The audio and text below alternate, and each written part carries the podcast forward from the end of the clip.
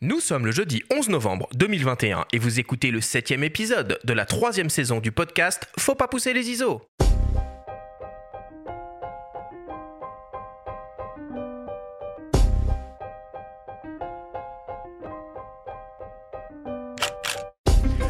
Bienvenue sur Faut pas pousser les ISO, le podcast entièrement dédié à l'image pour tous les passionnés de photos et de vidéos. Je suis Arthur Azoulay et cette émission vous est proposée par le magazine Le Monde de la Photo. Cette semaine, nous allons de nouveau parler vidéo.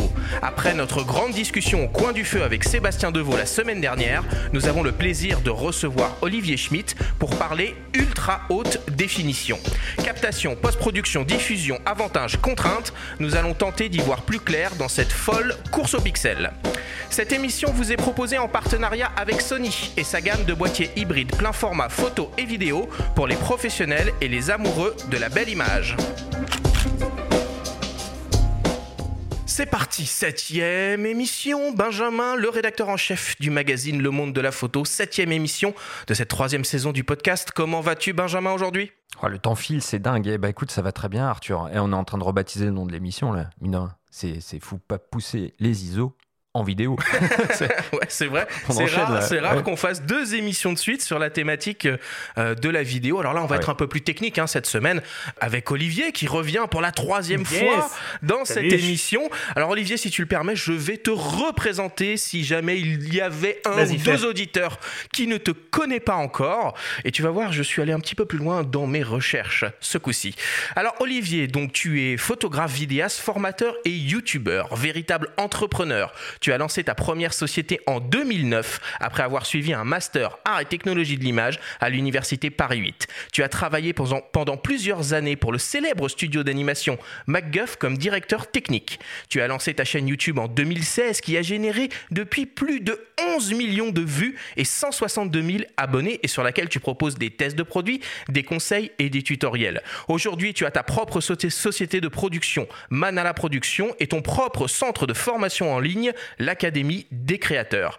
Tu as lancé également ton podcast en 2020, Secret de créateur, dans lequel tu dévoiles les secrets qui se cachent derrière la création de photos et vidéos au travers des conseils et histoires de créateurs passionnés. Voilà, Olivier, est-ce que j'ai peux- fait, alors- est-ce que j'ai fait le tour de ta carrière là? Écoute, écoute, je crois que je- tu vas me faire un copier-coller de ça, tu vas me l'envoyer par mail parce que je crois que tu n'aurais pas pu mieux faire pour résumer. Euh, à, à deux, trois petits détails près, mais on est bon, on est bon. Je n'étais pas directeur, ça s'appelle Technical Director dans le monde du cinéma, c'est un mot anglais qui se traduit pas forcément en directeur Oh, il technique. y en a marre de vos ambitions. Mais alors, tu, faisais- tu hein. faisais quoi Oh chez. MacGuff Raconte-nous Ah, un peu j'étais- vite fait. J'avais un, j'avais un poste euh, effectivement technique. On était une équipe de plusieurs TD, on appelle ça des TD, à cheval entre les graphistes et les développeurs. Euh, on faisait des, on, on est, notre, notre but c'était d'aider les graphistes à euh, euh, débugger leurs scènes en 3D, à créer des outils pour eux. Et on était une équipe de 6, 7, 8 euh, personnes comme ça. Euh, on nous appelle les TD. Voilà, c'est un poste. T'avais bossé sur des, des films d'animation connus un petit peu Ouais, moi moche et méchant, euh, moi moche et méchant 2, euh, Ah ouais. Mignon, euh, le Lorax, euh, comme des bêtes aussi. Euh, voilà. Bon, bah c'est cool. Et parle-nous un peu de ton, de ton podcast là, parce que finalement, on, on reçoit un confrère aujourd'hui. C'est vrai, c'est marrant que t'en parles. Tu vois, ça fait quelques mois que j'ai du mal à trouver du temps pour euh, refaire des, des épisodes, mais euh, voilà, il y a eu une première saison en 2020, un début de deuxième saison en 2021, et là, je, vais recommencer fin d'année. Euh, L'idée pour moi, c'est d'inviter des créateurs de contenu, que ce soit des gens connus ou pas du tout, enfin des gens qui ont des abonnés ou pas, et de faire découvrir des métiers, faire découvrir des passions dans le domaine de l'audiovisuel. Voilà, donc ça s'appelle Secret de créateur. Et effectivement, comme vous, j'adore animer un podcast. Bon, tu peux nous teaser un peu là sur les invités que tu vas avoir bientôt? Ouais, bah là, tu vois, prochain invité, on va parler d'argentique tout simplement. Euh, alors pour le coup, c'est un YouTuber, c'est Thomas App. Je sais pas si vous le connaissez, il parle euh, ex- quasi exclusivement d'argentique sur, euh, sur sa chaîne. Euh, donc on, on a fait quelques petits défis argentiques avec nos boîtiers respectifs, des échanges de boîtiers, donc euh, tout un, toute une discussion d'une heure autour de voilà comment comment débuter en argentique. Est-ce que ça fait peur? Est-ce qu'on trouve des péloches? Est-ce qu'on peut faire développer facilement? Comment ça se passe en gros en 2021 pour faire de l'argentique tout simplement? On écoutera ça avec, euh, avec grande attention. Avec attention, et on va y venir aussi, hein, ça. À l'argentique, c'est le futur. On va parler de d'ultra haute définition aujourd'hui. J'ai ressorti mon FM2, moi, quelques mois. Ouais, ouais, mais Ah bah attends, voilà. à fond. Bon, allez, on commence l'émission comme d'habitude avec le Flash Actu.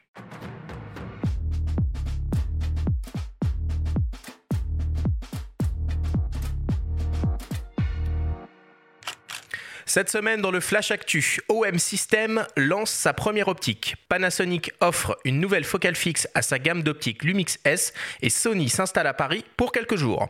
Le Flash Actu vous est présenté par Fox.fr, le site des spécialistes de l'image.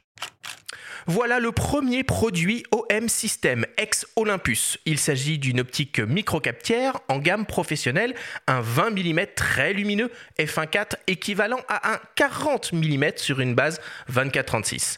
L'objectif est composé de 11 lentilles réparties en 10 groupes avec un élément sphérique, des verres ED et une lentille super HR. Il est protégé contre les intempéries avec la norme IPX1, intègre un diaphragme à 9 lamelles, pèse 247 grammes et mesure environ 6 cm de long. Il offre une distance minimale de mise au point de 25 cm et donc un rapport de grossissement maximal de 0,22 fois. L'OM System 20 mm f1.4 Pro sera disponible fin novembre et proposé au prix de 699 euros. Panasonic continue de développer sa gamme d'optiques pour son système hybride Lumix S 24-36 mm en monture L et introduit donc une nouvelle focale fixe 35 mm. Cet objectif est composé de 11 lentilles réparties en 9 groupes avec 3 éléments asphériques, 3 lentilles extra faible dispersion. Il offre une ouverture maximale généreuse de f1.8 assurée par un diaphragme circulaire à 9 lamelles, un système de compensation du focus breathing et un système autofocus électromagnétique à 240 images par seconde. L'objectif mesure environ 8 cm de long, pèse 295 grammes et est protégé contre les intempéries. Le Lumix S35 mm f1.8 sera disponible en novembre et proposé au prix de 679 euros. Et enfin, pour terminer, après les Canon Live Stories et le Nikon Day, voici venu le temps du Sony Alpha Experience, un événement réel qui se déroule à Paris jusqu'au 14 novembre prochain dans le 4e arrondissement. Au programme, on peut découvrir des expositions d'ambassadeurs Sony, des participants au Sony World Photography Award et des photographies de l'agence Myop. Il est aussi possible de prendre en main et tester l'ensemble des produits de la gamme des boîtiers et optiques Sony et de suivre des conférences de photographes, vidéastes et experts de la marque, comme par exemple Laurent Baheux, Francis Bompard ou Olivier Jobard.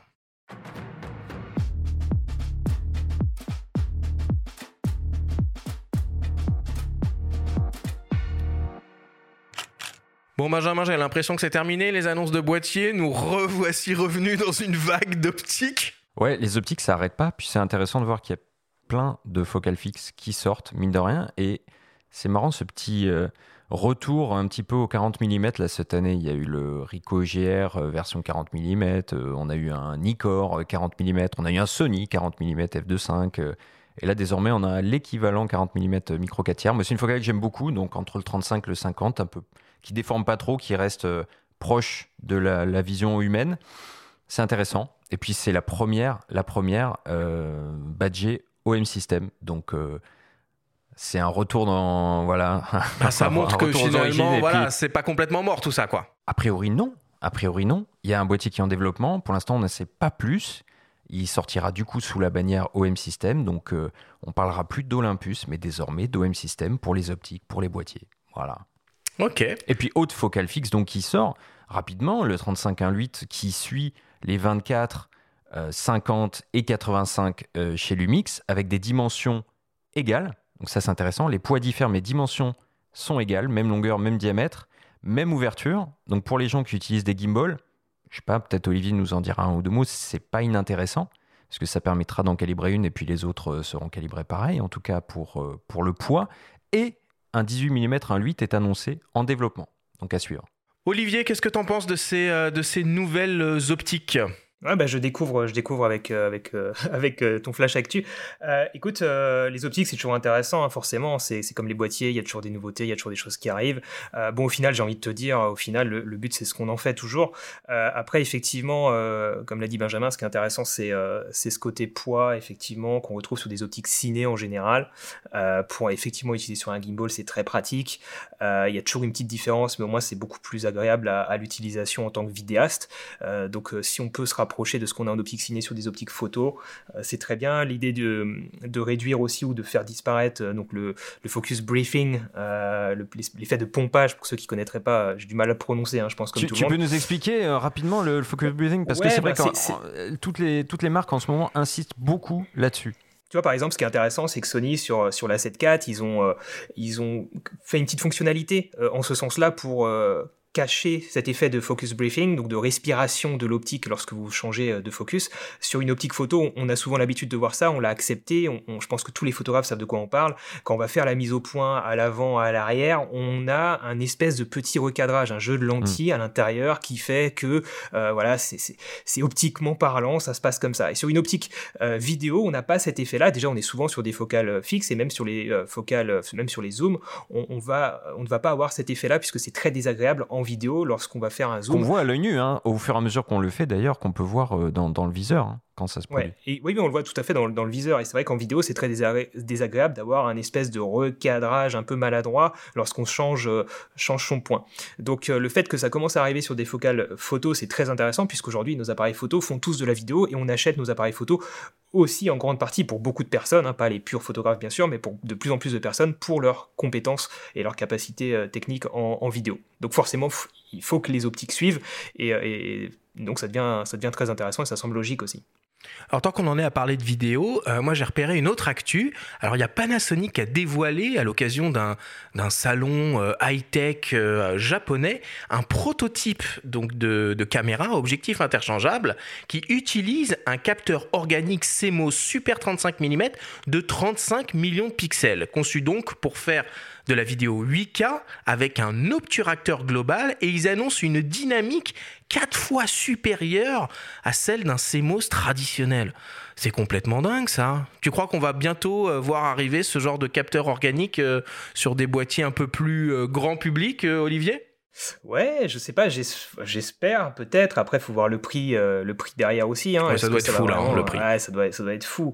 Euh, le, toi, le, global shutter, c'est très intéressant pour euh, pour pour la vidéo. Ça t'évite l'effet de rolling shutter. L'effet de rolling shutter, bah, tu l'as aussi en, en photo. Hein. C'est forcément quand tu as un sujet qui bouge vite, quand toi tu fais un mouvement de panoramique rapide, bah, tu as la vitesse d'interprétation, de, lecture du capteur qui, qui peut jouer en ta défaveur.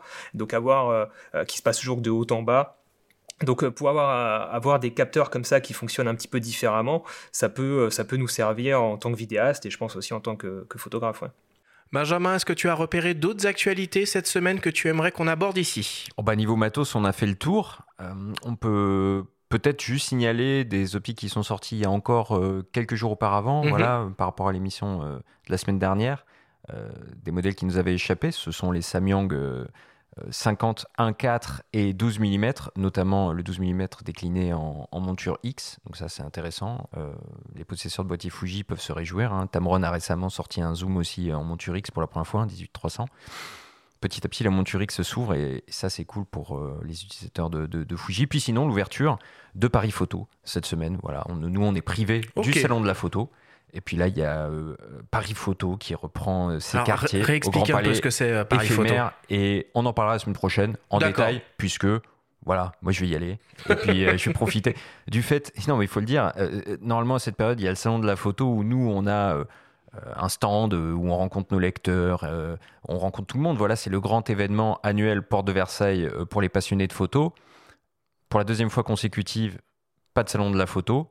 Donc euh, moi, je vais en profiter égoïstement pour aller enfin à Paris Photo, qui en général se déroule en même temps j'ai l'impression que cette année, il y a, beaucoup de, marques qui ont lancé leur propre événement. Bah, c'est ça. Euh, enfin, parce qu'il n'y avait pas de salon de la photo, alors que c'est vrai que le salon avait bah. l'air d'être un petit peu délaissé ces dernières années. Tu vois, on a parlé de l'événement Sony, c'est ça. Euh, il y a Sony qui fait ça, il y a Sigma qui euh, propose aussi son salon de la photo sur sa chaîne YouTube. Ouais, c'est des lives. Il y a eu les Nikon Days. Il y a eu Canon qui a fait son événement aussi. Tout le monde, tout le monde fait ça. Ouais, c'est un peu à la carte moi, je suis pas fan de ces trucs en visio, mais bon. ah bah Sony, pour le coup, c'est en réel. et hein. Sony, c'est en réel, ouais, ouais c'est bien, c'est bien. J'aimerais bien savoir de quoi ils vont parler euh, Sony pendant cette semaine. Bon, il se trouve que j'ai pas été, euh, j'ai pas été convié malheureusement cette année, mais mais c'est bon, c'est pas grave, hein, peut-être une autre fois, mais euh, mais peut-être qu'il y a des nouvelles innovations qui vont être annoncées. Tous, les ans, on avait l'habitude au salon de la photo d'avoir une marque qui nous annonce quand même de, belles choses.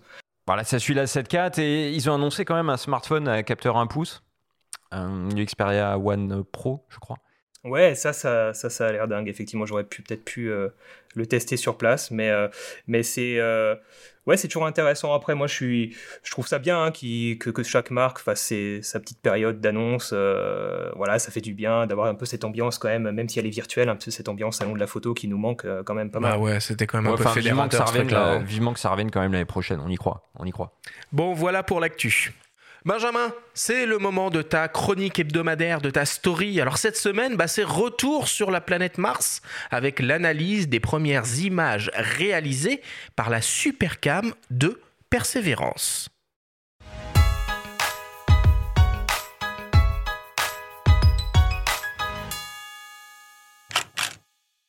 « 22 février 2021, le rover Persévérance atterrit sur Mars, dans le cratère G0. Un lieu sciemment choisi, car, d'après des images satellites, ce cratère pourrait avoir abrité un lac, comme le suggèrent les traces de plusieurs deltas de rivières potentiels.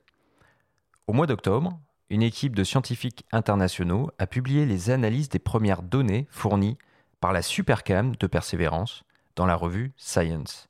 L'étude, pilotée par Nicolas Mangold, directeur de recherche au laboratoire de planétologie et géodynamique à Nantes, confirme la présence d'un lac à cet endroit avec un niveau de précision inédit par rapport aux images fournies par les quatre précédents engins envoyés sur la planète rouge. La différence avec la précédente caméra qui est à bord de Curiosity, qui suppléait l'instrument ChemCam, c'est qu'ici, avec Supercam, on a une caméra couleur qui a en plus une meilleure résolution et la couleur nous apporte aussi une, bah, variabilité euh, meilleure dans les textures, dans la façon dont on voit le relief, qui nous indique par exemple des petites différences de composition des roches. Donc c'est une information en soi qu'on n'avait pas auparavant avec euh, l'équivalent. Et puis les autres caméras couleurs qui sont à bord du rover, comme les Navcam et les Mascam, sont euh, très très bien pour faire tous les panoramas, donc elles donnent très bon contexte. Et nous, on a la chance de pouvoir focaliser sur des endroits très précis à distance, qui nous ouvrent les yeux sur des petits détails topographiques auxquelles on n'aurait peut-être pas fait attention sinon. Les images sont vraiment exceptionnelles parce qu'elles nous montrent exactement la stratigraphie des sédiments qui se déposent au bord d'un lac. C'est exactement ce qu'on voit sur Terre en fait quand on a des dépôts de sédiments dans un lac. Et ça, ça nous a complètement euh, confirmé d'une part que c'était un lac, mais aussi ça nous a donné l'altitude du lac. On a vu qu'il était en fait d'une altitude différente à ce, dont on s'attendait. La caméra, au départ, a été conçue pour suppléer le laser et pour permettre de voir les textures des roches sur lesquelles on, tirait au laser. Mais en fait, on l'utilise aussi pour regarder euh, à l'horizon, pour euh, voir des objets géologiques qui nous intéressent. Et en l'occurrence, elle a une capacité qui est euh, vraiment excellente à, l'infini. C'était un peu notre surprise, la bonne surprise, c'est que la première image qui a été faite pour calibrer en fait l'instrument à l'infini, a été fait sur ces falaises qui sont situées à 2 km de distance. Et elle s'est avérée vraiment très spectaculaire, euh, parfaitement nette. Et on peut distinguer euh, des petits blocs rocheux d'une dizaine de centimètres sur cette image. Et ça nous a complètement ouvert les yeux sur la, façon dont ces sédiments s'étaient déposés. Quant à la date exacte de la présence d'eau à cet endroit, pour l'instant évaluée à 3,6 milliards d'années, il faudra attendre le rapatriement des échantillons prévu pour 2030 qui devrait aussi permettre d'authentifier d'éventuelles traces de vie sur Mars. Une autre mission qui s'annonce particulièrement périlleuse. On sait qu'on est à des âges d'environ 3,6-3,7 milliards d'années, euh, même si ce sera précisé lors des retours d'échantillons. Ce n'est pas l'instrument ou le rover qui va revenir, ce sont uniquement les échantillons qui vont être prélevés, qui vont être revenir avec une autre mission, qui va euh, déposer une sonde qui pourra euh, se transformer en fusée et repartir en orbite pour être recherchée euh, par un orbitaire. C'est une mission assez compliquée qui est en train de se mettre en place entre la NASA et l'ESA.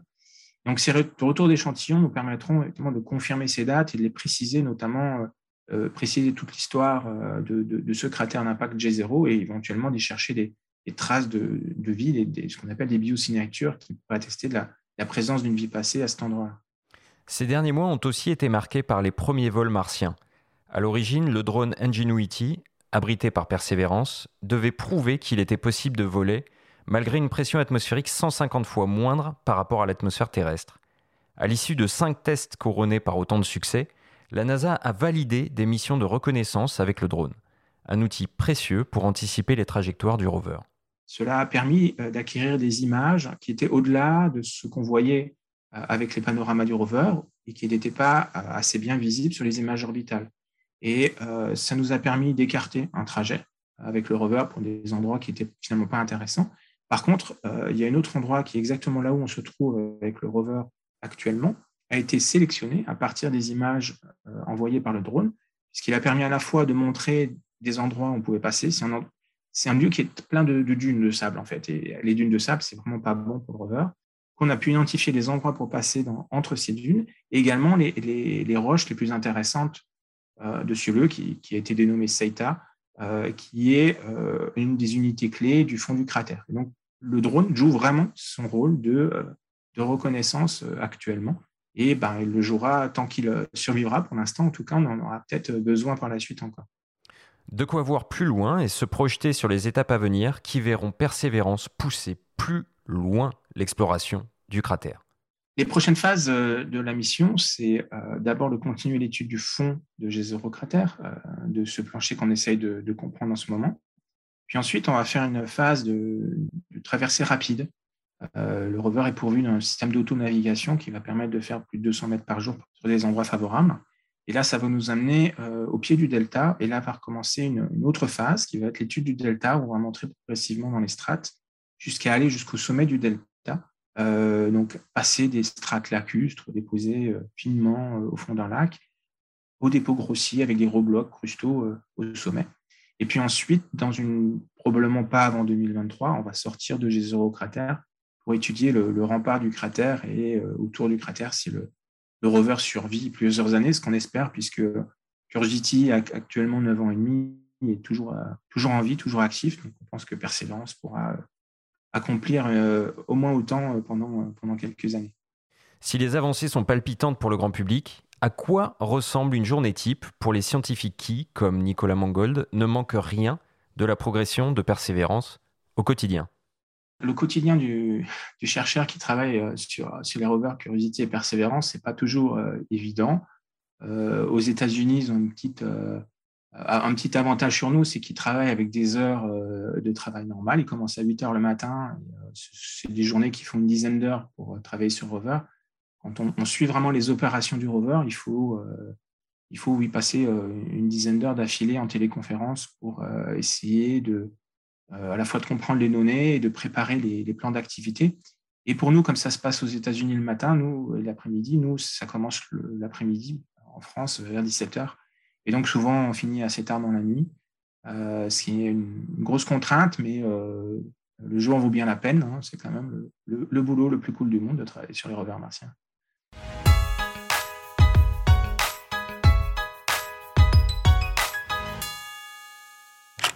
Bon, les gars, ils vont ramener les cartes mémoire de Mars, hein, si je lis un peu entre les lignes.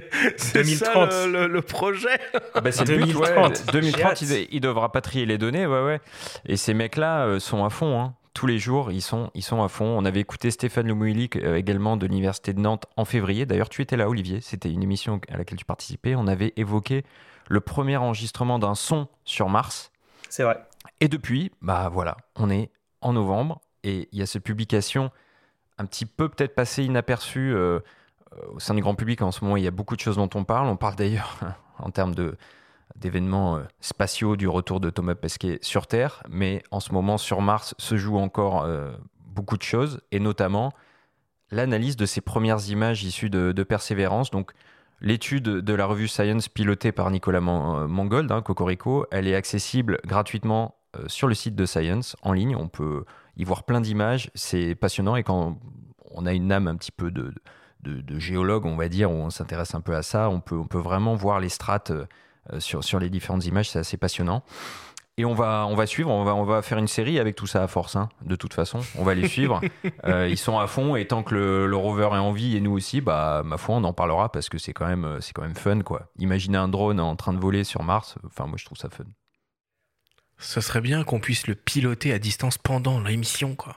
Qu'on dise, ah, vas-y, tourne à gauche, tourne à droite. ce sera bientôt en 2035, ce sera un jeu vidéo euh, réel euh, sur place. Euh. c'est incroyable. Autant, tu vois, la, conquête de Mars, tout ça, bon, bref, ça, ça me parle pas trop, mais le fait d'avoir des images, de voir ces images-là, des vidéos, des choses comme ça, c'est dingue. d'avoir du détail maintenant dans ces images en couleur, etc., je trouve ça fou, en fait. Ouais, la première image 360 qu'ils ont publiée, euh, qui était en fait la calibration de l'instrument pour faire les mises au point à l'infini, dont, euh, parle Nicolas dans, euh, dans la chronique. elle est absolument sidérante de netteté et de précision. C'est assez, assez incroyable. On peut y accéder facilement. Hein. On tape sur les navigateurs photo 360 persévérance. C'est impressionnant cette photo de cratère à 360. C'est bluffant. Bon bah écoute, merci Benjamin euh, de nouveau pour euh, la suite du coup euh, de cette story sur, le, rover Persévérance. Je vous propose qu'on fasse une, une, petite pause, une petite respiration avant d'attaquer le grand débat sur la vidéo ultra haute définition. On revient dans quelques secondes après une publicité. Vous aimez Faut pas pousser les ISO? Et si vous découvriez Le monde de la photo, le magazine? Disponible en kiosque sur tablette et ordinateur ou par abonnement, il est le parfait complément de votre podcast préféré. Tous les mois, retrouvez des actualités, des portfolios, des enquêtes, des reportages, des tests, des conseils pratiques et de prise de vue, des tutoriels pour retoucher vos images, pour devenir un photographe accompli. Infos et modalités d'abonnement disponibles sur le. Nous sommes de retour dans Faut pas pousser les ISO avec le vidéaste et réalisateur Olivier Schmitt pour parler de l'ultra haute définition en vidéo. Alors il est vrai, en ce moment c'est une véritable course aux pixels en vidéo, en tout cas du côté des constructeurs de caméras et d'appareils photo hybrides. Alors bien entendu en vidéo tout n'est pas qu'une question de pixels et il faut aussi tenir compte du nombre d'images à la seconde, de l'encodage, du format d'enregistrement et de la compression quand on parle de qualité d'image au sens large. Au-delà de ces considérations techniques à la prise de vue, le premier volet à étudier dans la chaîne de l'image vidéo, c'est évidemment la diffusion. Que l'on soit calé au fond de son canapé, devant sa télé, dans un fauteuil de cinéma ou rivé sur son smartphone, est-ce que les écrans que l'on utilise pour regarder des vidéos sont capables de restituer l'ultra haute définition et est-ce que les contenus sont proposés en ultra HD C'est la question que nous avons posée à Stéphane Faudeux, le directeur du groupe Génération Numérique qui édite entre autres le magazine MediaQuest et qui organise le seul salon dédié à la vidéo et au broadcast en France, le Satis, qui vient tout juste de refermer ses portes. On l'écoute. On peut diffuser, on pourrait diffuser des contenus de manière plus importante, plus massivement en UHD ou 4K. C'est déjà, déjà parlons de la de la 4K via via différents canaux. Alors euh, il y a tout ce qui est euh, l'OTT, over the top, c'est ce qu'on appelle les nouvelles plateformes, Netflix, euh, Amazon, Apple, qui diffusent des contenus en 4K. Il y a la diffusion hertzienne, donc la télévision numérique terrestre, qui elle a fait des expérimentations, mais aujourd'hui, il n'y a pas de chaîne commerciale qui diffuse euh, en 4K. Le câble qui est pas très très développé en France, euh, mais via la fibre, via les opérateurs, euh, les Livebox de chez Orange, de SFR, de Bouygues, où on peut avoir là aussi des chaînes de cinéma ou quelques opérations événementielles, notamment le sport, ça va être euh, les JO ou ça va être euh, beaucoup plus d'ailleurs les, les, coupes du monde de foot où on diffuse en 4K. Mais donc la 4K n'est pas aujourd'hui massivement diffusée, utilisée comme technologie, euh, je dirais, qui va augmenter la qualité de l'image. Alors oui, le paradoxe, c'est qu'aujourd'hui, on trouve plus sur le marché d'écrans HD ou Full HD ou très très peu. Sinon, tous les écrans aujourd'hui sont d'une résolution qui est 4K. Euh, c'est toujours la, la problématique euh, de l'œuf et la poule. On dit oui, mais s'il n'y a pas d'écran, il n'y aura pas de contenu. Aujourd'hui, il y a les écrans, mais il manque les contenus. Et les contenus, pourquoi il n'y en a pas plus? En fait, il y a, il y a deux, il y a deux choses. Il y a tout ce qui va être euh, justement hors OTT, hors utilisation euh, de l'internet et de l'internet public pour diffuser des contenus, c'est le coût, c'est le coût de la bande passante euh, et c'est euh, l'évolution aussi des codecs de compression. On parle de voilà de MP4, etc. Et si on rentre un peu dans le détail, c'est le MP4 derrière le codec, c'est le H264 et il y a le H265 dont vous avez aussi entendu parler parce qu'ils sont déjà sur des smartphones ou sur d'autres devices. Aujourd'hui, si majoritairement on utilisait ce codec, on pourrait diffuser par deux la bande passante, donc utiliser plus facilement des contenus, des contenus 4K. Je dirais que dans, l'évolution de, de, la résolution, est-ce qu'on va vers plus de résolution? Ma réponse sera mitigée. Je dirais c'est oui et non. Le 4K, oui, ça c'est évident que le, le, process est bien enclenché et que ça, ça sera le standard de facto qui va remplacer la HD. Ça c'est clair sur des résolutions supérieures, je pense pas que comme on a eu une, une bascule de la définition standard vers la HD et qu'on aura cette bascule de la HD vers la 4K, qu'on aura une bascule du 4K vers la 6K, voire vers, enfin, vers la 8K même plutôt, fait ce qu'on appelle l'UHD phase 2. Le Japon a, commencé à ce genre de déploiement, mais, mais plutôt, je dirais, dans un cadre un peu euh, d'innovation technologique était lié euh, au JO de Tokyo, mais, mais derrière, en termes de modèle économique, j'y crois pas. Et en ce moment, il y a quand même aussi une, une, petite euh, mélodie qui commence euh, à être, à être fredonnée, c'est l'empreinte carbone et c'est l'éco-responsabilité. Euh, on entend en ce moment des voix qui disent bah oui, mais là, euh, tant de résolution, ça augmente la bande passante, donc ça veut dire de l'énergie, c'est des data centers, euh, c'est un trafic euh, qui risque d'être engorgé. Quand on sait déjà que le, trafic mondial d'Internet aujourd'hui, c'est 95%, c'est de la vidéo, et donc ça va pas aller en, diminuant. Donc il y aura peut-être un moment, peut-être que ça viendra même par une régulation euh, internationale qui dira bah voilà aujourd'hui on peut plus aller parce que le trafic on peut peut pas l'augmenter plus quoi. Bon bah voilà, euh, c'est très clair. Euh, Stéphane nous explique. Bon, il, a, il, a, tout dit, je crois. Hein. Euh... On peut arrêter là. Olivier, ciao. On peut s'arrêter là. Merci. Il, il, nous explique que la 4K, on commence à peine à toucher du, du, du bout des doigts une espèce de, de, de, normalisation au niveau de la, de la diffusion. On n'y est pas encore. On, on, y touche à peine. Voilà. Euh, la 6K et la 8K, on oublie hein, d'un point de vue d'un point de vue diffusion pour évidemment des raisons techniques et maintenant en plus et avant tout peut-être des raisons euh, des raisons écologiques. Bon. Écoute, déjà, si tu le permets, je voudrais juste rebondir juste ah, rapidement sur ce qu'il a dit. plaisir. Mais, euh, mais, mais euh, euh, si tu veux, alors, je suis totalement d'accord avec, avec ce qu'il dit, mais je me permettrai de nuancer un tout petit peu. Je pense qu'il sera d'accord aussi avec, avec mon propos. Je pense que euh, moi, je fais confiance euh, en l'avenir des technologies d'une façon générale. Euh, tu vois, l'histoire d'Internet, en gros, et des télécoms, toi, bon, ça nous a un petit peu prouvé à plusieurs reprises que que, que tu pouvais oser être visionnaire. Tu vois ce que je veux dire? C'est que aujourd'hui, enfin il y a, il y a 20 ans, euh, l'ordinateur personnel, euh, beaucoup de personnes n'y croyaient pas. Euh, la Full HD, bah, on n'y croyait pas, on était bien avec la HD. le téléphone portable, etc. etc. Enfin tu vois, je regardais un, un, docu là il y a pas longtemps sur, sur, Netflix qui s'appelle The Billion Dollar Code qui parle de l'histoire de, de, Google Earth. les gars imaginaient déjà les petits écrans dans les, dans les, dans les avions, tu vois, les écrans personnels dans les avions, on leur avait répondu que c'était totalement illusoire. Donc quelque part, moi je fais confiance en, en l'avenir des différentes technologies. Euh, effectivement, euh, de là à s'imaginer aujourd'hui qu'il y aura de la 6K, de la 8K dans, nos, dans tous les foyers euh, du monde, c'est sûr que c'est difficile à imaginer, mais je me dis toujours pourquoi pas? Peut-être que, peut-être que oui. En fait, rien ne nous, nous, nous empêche d'y arriver puisque les technologies vont évoluer, les définitions vont se standardiser et, Pardon de te couper, mais... écologique. Je sais pas si c'est ouais. Pardon de te couper, mais en fait, euh, la nuance, la nuance, on l'entend, mais ce qu'il dit aussi, c'est que finalement les écrans euh, 4K sont là depuis déjà longtemps et qu'on n'a même pas finalement basculé massivement déjà vers la 4K et qu'on parle déjà Bien de sûr. 8K. En fait, c'est plus ça. Parce que tu as raison, l'historique montre que on peut se projeter sur euh, la modernité, sur, euh, sur une évolution. Or là, l'évolution est là depuis un moment, mais elle est même pas encore généralisée. En fait, il, il semble là l'écueil, le, le, en fait. Ouais, ouais, bah tu vois, je pense que je pense que la téléphonie euh, mobile, elle a mis beaucoup de temps aussi à, s'imposer, Internet aussi, hein, pendant beaucoup, beaucoup, beaucoup d'années, c'était uniquement réservé à, certains, certains domaines. Euh, après, je suis totalement d'accord que, je pense que voilà, passer sur de la 6K, de la 8K, ça changera plus grand chose pour pour l'utilisateur, je pense.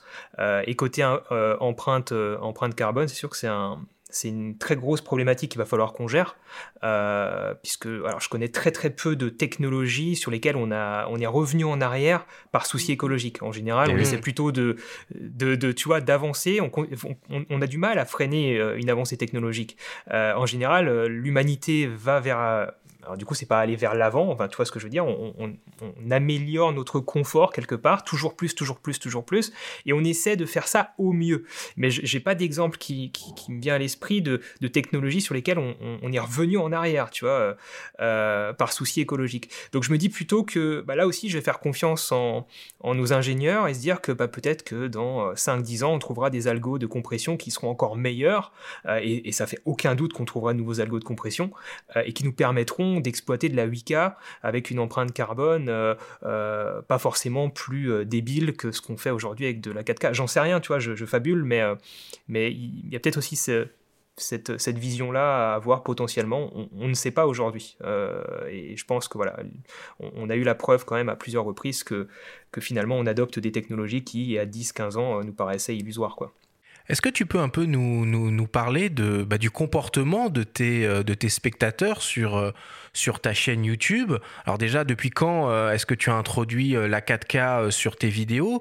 Est-ce que tu sais sur quel type d'appareil tes vidéos sont le plus regardées? Et quel est le, le je sais pas, peut-être le pourcentage de tes spectateurs qui, qui consomment ton contenu en 4K c'est clair. Alors déjà, il faut, tu l'as précisé dans, dans l'intro, mais effectivement, euh, là, on va parler de contenu qui est, euh, qui, est, qui, est, mis à disposition sur une plateforme euh, comme, comme YouTube, hein, typiquement, qui va déjà beaucoup compresser ce qu'on va lui proposer, nous, en tant que créateur, qui va derrière tartiner en compression et, et, détruire un petit peu toute la qualité qu'on va avoir à la prise de vue. Donc déjà là, on peut se dire que ça ne sert à rien de filmer en très très haute définition si, si derrière, c'est pour être compressé un maximum. Il n'y a, moyen de le regarder Tu peux pas avoir un équivalent du FLAC en audio C'est genre là du MP3 ce que tu décris. C'est-à-dire que tu as un truc. Euh, qui est de base compressé ou du JPEG pour parler au problématique de, je sais plus combien de YouTube euh, euh, traite de vidéos à la seconde, mais euh, mais il y a une problème, un problème de bande passante. si tu veux aujourd'hui diffuser des vidéos de, bonne qualité, tu vas plutôt t'orienter sur des plateformes comme Vimeo qui vont beaucoup moins compresser ton contenu et qui vont préserver un maximum de, de détails avec des taux de compression moindres. mais en ce qui me concerne, j'ai pour répondre un peu plus précisément à ta question, j'ai introduit l'Ultra HD très rapidement sur ma chaîne YouTube, donc je pense ça fait 4, un peu plus de 4 ans, 4 ans et demi maintenant que, je, que j'ai ma chaîne YouTube. Je pense que dès, euh, dès la, la, fin de la première année, j'ai dû introduire de l'Ultra G. Il faudra aller vérifier. Je n'ai pas allé vérifier. Je pas allé vérifier. Mais euh, pour un petit peu, si tu veux, bah, c'est ça fait très anglais, enfin c'est un terme anglicisme, c'est pour être future proof, tu vois, je sais pas comment on pourrait dire en français, en gros, oh, on comprend très bien, tout simplement. Ouais, tu vois. Pour rester à la page. C'est un peu ma philosophie. Ouais, c'est un peu ma philosophie de me dire, voilà, j'ai envie que mon, enfin, pour moi, l'Ultra HD deviendra un standard euh, dans les 5-10 ans peut-être. Alors ça prendra plus ou moins de temps, effectivement. Ça fait quelques années maintenant qu'on a de l'Ultra HD, c'est toujours pas le standard. Mais pour moi, il fait aucun doute que ça deviendra vraiment un standard d'ici quelques années. Donc autant être prêt dès aujourd'hui pour que euh, nos contenus ne soient pas, euh, toi, choquants dans quelques années lorsqu'ils seront regardés par des personnes d'ici quelques années. Donc c'était un peu plus dans cette logique-là. Et après, il faut savoir aussi que lorsque euh, tu vas commencer à, produire du contenu avec des hautes définitions euh, et que ce contenu va être diffusé sur euh, bah, des, écrans à, moindre définition, typiquement diffusé de l'Ultra G sur des écrans Full HD, tu vas quand même avoir un ressenti en termes de qualité qui sera meilleur que si tu avais produit directement en Full HD. C'est vrai, c'est vrai. donc tu as quand même pas mal d'avantages aujourd'hui à produire à produire en, très haute définition. Ne serait-ce que pour créer ce qu'on appelle un master euh, dans le domaine de la vidéo, donc, et en photo aussi, hein, ton master, ça va être par exemple, après développement de ton fichier RAW, ça va être ton JPEG très très haute définition. Donc la meilleure qualité possible, avec le minimum de compression, c'est euh, euh, ce qu'on va faire aussi en vidéo, qu'on appelle un master, qui, qui va pas être le fichier qu'on va diffuser, parce qu'il va être beaucoup trop lourd, c'est pas celui qu'on va par exemple en tant que vidéaste pro, c'est pas celui qu'on va transmettre, euh, transférer à un client parce qu'il va être ingérable, imbuvable pour un client. Par contre, c'est celui qui va nous servir à être future proof, à pouvoir décliner plusieurs versions dans, à l'avenir et répondre à des besoins futurs, tout simplement. Euh, donc voilà un petit peu pour moi l'intérêt de tout le temps tourner avec la meilleure euh, définition possible, et puis aussi pour rentabiliser le boîtier. Hein. Aujourd'hui, on achète des boîtiers, tu as parlé de, de l'Alpha 1, plus de 7000 euros, le R3, etc. C'est des boîtiers qui valent très cher. Si on s'offre ce type de boîtier, euh, autant utiliser euh, leur pleine capacité, quoi. Alors il y a Stéphane euh, qui expliquait en gros que euh, au niveau des écrans, hein, donc le parc des télévisions était maintenant majoritairement euh, capable d'afficher de la 4K, mais évidemment c'est pas le seul type d'écran qui est utilisé pour consommer pour consommer de la vidéo et particulièrement de la vidéo sur Internet. Alors évidemment on a les, les, ordinateurs portables et puis les smartphones avant tout. Alors là, je me suis amusé à regarder les, les définitions d'écran proposées par le dernier MacBook Pro qui vient tout juste d'être annoncé, on n'est même pas sur de la 4K. Hein. c'est un 3024 par 1964 pixels, ça fait 6 millions de pixels. Et sur l'iPhone 13 Pro Max, on est en 2778 par 1284, soit 3,6 millions de pixels. Hein. Pour rappel, la 4K, c'est 8 millions de pixels. Là, pour le coup, euh, euh, cet écart, il est vraiment important. C'est vrai, après, euh, après alors la, la 4K, c'est plus 12... Ouais, ça dépend L'Ultra HD, effectivement, la, la, 4K DCI, c'est un peu plus de pixels, mais en gros, l'idée est là. Si tu veux, euh, aujourd'hui, après, je ne sais pas si Apple est vraiment euh, finalement toujours une référence par rapport aux dernières avancées technologiques. Des écrans Ultra HD sur PC portable, j'en ai eu avec d'autres marques. Après, la problématique, elle est peut-être autre part, c'est aussi la compatibilité des logiciels et des interfaces de logiciels surtout. Est-ce que les interfaces sont prévues pour ce type de définition C'est des problématiques que j'ai eues sur des des, écrans euh, Ultra HD par exemple. Euh, et puis après, il y a une question de, taille aussi d'écran, de, de, résolution et non pas de définition. Si on a un tout petit écran, avoir une définition euh, énorme ne servira pas à grand chose. On aura des pixels qui seront minuscules. c'est pas forcément intéressant euh, pour un graphiste, pour un, pour un vidéaste ou pour un photographe. Donc c'est plus ça une question d'équilibre et je pense pas que ce soit vraiment un élément intéressant, enfin toi, ultra euh, pertinent de, de, pour statuer en fait euh, sur ce sujet-là. Euh, et, et, tu vois, tu m'as demandé tout à l'heure par rapport à mes viewers, euh, clairement aujourd'hui les gens qui consomment euh, YouTube, je sais pas moi, je pense que mes abonnés, si je leur demandais, 80% me diraient qu'ils me regardent assis sur leur chiotte sur leur smartphone, tu vois. Mmh. Donc donc c'est vrai que ils vont pas consommer mon Ultra HD euh, quelque part via un très grand écran. Euh, les gens vont pas regarder mes tutos, euh, mes tests de matos dans une salle de ciné. Encore une salle de ciné, elles sont pas tout, elles sont, elles sont majoritairement en 2K. ouais. ouais. elles sont rarement en Ultra HD, sauf les, les IMAX, etc. Mais donc, mais quelque part, si tu veux, euh, en termes, euh, tu as plein d'avantages. En termes de, bruit aussi au tournage, tu auras moins de bruit dans ton image quand tu tournes dans l'Ultra eh bah, par rapport à la Full on va y rentrer, Justement, en fait, tout ce que tu dis depuis tout à l'heure, finalement, quand, même quand tu parles de master et tout, le seul intérêt de la 4K, c'est la prise de vue pour moi, c'est beaucoup de gains à la prise de vue. Et après, effectivement, ce que je dis toujours dans mes formations, c'est qu'il faut connaître le support de diffusion final pour pouvoir adapter surtout son montage. Mais à la prise de vue, j'encourage toujours euh, mes, euh, mes, apprenants à filmer avec la meilleure qualité possible, puisque le stockage n'est plus un problème de nos jours euh, en Ultra HD, en tout cas, bah hein, au niveau des cartes SD. Après, si on parle d'écologie, ça va le devenir, tu vois. Enfin, c'est ça, en fait, le truc. C'est que ça l'a pas été longtemps, c'est en train de le devenir, en fait. C'est comme si on. Mais je, parlais plutôt à, notre échelle, à notre ah échelle de vidéaste, eh tu eh vois. Euh, après, effectivement, l'effort, euh, c'est l'histoire du colibri et je suis tout à fait partisan de cette logique-là. C'est chaque goutte d'eau qui compte, je suis tout à fait d'accord. Euh, mais c'est sûr que, par exemple, pour des grosses productions, Netflix, Universal, etc., si tout le monde commence à shooter en 12K en termes de stockage, ça va commencer à poser de gros soucis. Aujourd'hui, pour stocker de l'Ultra HD avec le H265 ou d'autres codecs qui arrivent sans doute, certes, ça prend plus de place, euh, mais c'est pas dramatique. L'un des, l'un des avantages indéniables, hein, en tout cas à la prise de vue, de filmer en Ultra HD, que ce soit 4K ou, euh, ou au-dessus, euh, c'est évidemment cette possibilité en post-production de pouvoir un peu recadrer dans son image. Est-ce que tu peux nous, nous parler un peu de ça, Olivier? Alors du recadrage ou de, tous les avantages que tu peux avoir à la prise de vue, qu'est-ce qui, bah, le, ouais, le recadrage, c'est intéressant. Après, c'est pas quelque chose que je pratique énormément, on va dire, mais c'est sûr que si tu sais que tu vas diffuser en Ultra HD, donc en gros en 4K, on va dire, hein, pour, pour utiliser les termes marketing du grand public, euh, et que tu shootes en, en, 6K ou en 8K, tu sais que par exemple, tu vas pouvoir, tu vas, bah, tu vas pouvoir bien zoomer dans ton image et ne théoriquement pas perdre en détail euh, pour peut-être euh, aller cadrer un, visage à gauche à droite de ton image euh, si tu n'avais pas une deuxième caméra ou pour dynamiser un peu ton montage.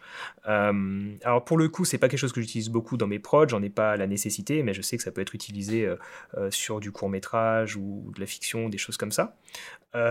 tu vas pouvoir créer des panoramiques potentiellement aussi, hein, en, zoomant et en déplaçant ton cadre à l'intérieur de ton image. tu vas pouvoir stabiliser surtout plus facilement ton image ça, c'est quelque chose qui est, très utilisé, qu'on retrouve sur les GoPro, qu'on retrouve un petit peu partout. C'est des capteurs qui ont des grosses définitions au final, enfin plus grosses que de l'Ultra HD.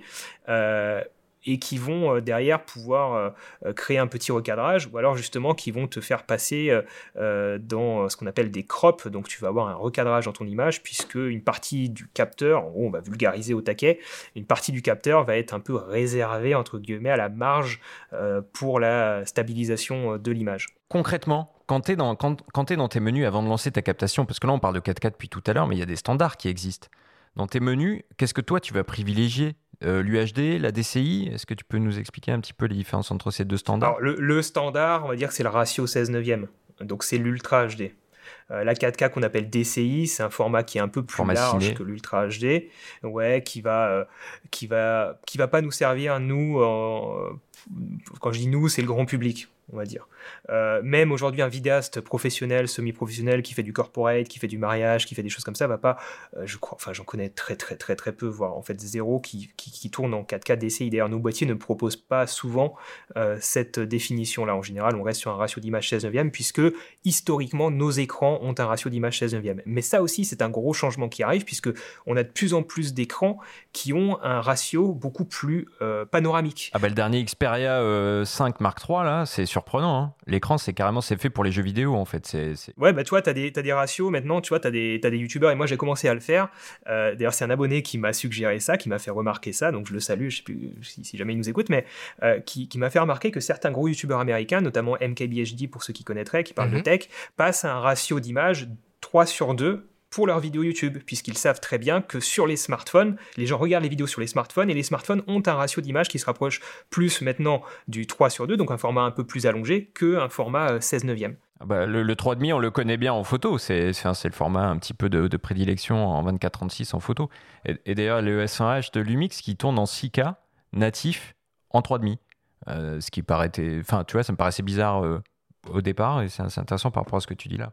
Donc, euh, donc voilà, il y a tout ça qui rentre en, compte, mais avoir plus de détails au tournage dans, l'image, euh, je l'ai dit tout à l'heure rapidement, mais ça permet d'avoir moins de bruit, ça permet de capter un petit peu plus de lumière, euh, d'être... Bah, tu as plus de détails, donc effectivement, tu as une image plus nette, ça peut être dérangeant, mais quelque part, tu as une image qui est par défaut plus réaliste aussi, puisque nos yeux sont hyper définis. Donc c'est une image aussi qui sera un peu plus attrayante pour le public. Euh, euh, bah, c'est une image qui va tout de suite fonctionner pour les grands écrans, hein, forcément. Donc on est future-proof, comme on l'a dit tout à l'heure. Euh, voilà, tu vas avoir aussi en général une meilleure gestion des couleurs avec un taux d'échantillonnage qui va être meilleur. Euh, donc c'est un tout. Après, il faut savoir que, tu vois, bon, ça, devient un peu technique, mais l'œil humain est plus sensible à la luminance euh, qu'à la chrominance, donc plus sensible à l'exposition qu'aux couleurs. Donc ça nous permet derrière de, compresser, euh, de compresser ces images-là pour ce qu'on appelle euh, downscaler l'image, par exemple 8K en mhm. Ultra HD pour les diffuser en Ultra HD. Euh, on va compresser surtout la chrominance, on va pouvoir préserver pas mal d'informations de luminance. Ça va permettre d'avoir une image derrière qui sera compressée, réduite, mais qui en fait gardera énormément de d'attraits, énormément de d'informations importantes pour l'œil humain, à savoir les informations de luminance et celles de chrominance peuvent être euh, légèrement compressées sans que ce soit trop dérangeant. Donc aujourd'hui, on arrive à c'est pour ça que je parlais des algos, on arrive à trouver des façons en fait de faire pour, euh, pour que ce soit largement convenable. Ça, c'est des vrais arguments en faveur du tournage en 4K, mais est-ce qu'il n'y a pas quand même des grosses contraintes, tu vois, genre euh, la, surchauffe éventuelle, les durées euh, limitées parfois de temps d'enregistrement selon les boîtiers, d'un boîtier à l'autre. Alors, il y en a qui sont un petit peu champions en la matière, ou la CTS3 que tu connais bien, enfin voilà, il y, a, des boîtiers qui permettent d'aller plus loin désormais. Mais ça, c'est des vraies contraintes quand même. Je sais pas si on veut filmer un concert, si on veut filmer du spectacle vivant, c'est quand même euh, à considérer, quoi. C'est aujourd'hui, c'est la bataille des constructeurs, c'est la surchauffe. Euh, c'est clairement le souci technique, technologique qu'on a, euh, que les constructeurs ont aujourd'hui. On l'a bien vu avec la sortie du, Canon R5, ces problèmes de surchauffe, même plein d'autres boîtiers. Hein. Si tu veux filmer aujourd'hui effectivement un concert avec un petit, un petit hybride de n'importe quelle marque, c'est pas fait pour.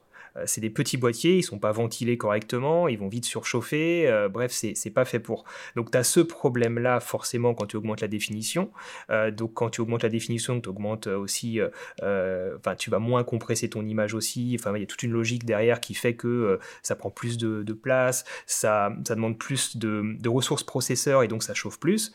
bah voilà, donc il y a le stockage derrière forcément puisque ça prend plus de place, donc il y a une question de coût aussi, effectivement, alors coût à l'achat pourquoi pas, mais surtout coût en stockage stockage, coût aussi potentiellement en assurance, hein, si ton matos est plus cher, tu as aussi des problématiques de savoir-faire derrière pour gérer ces fichiers-là.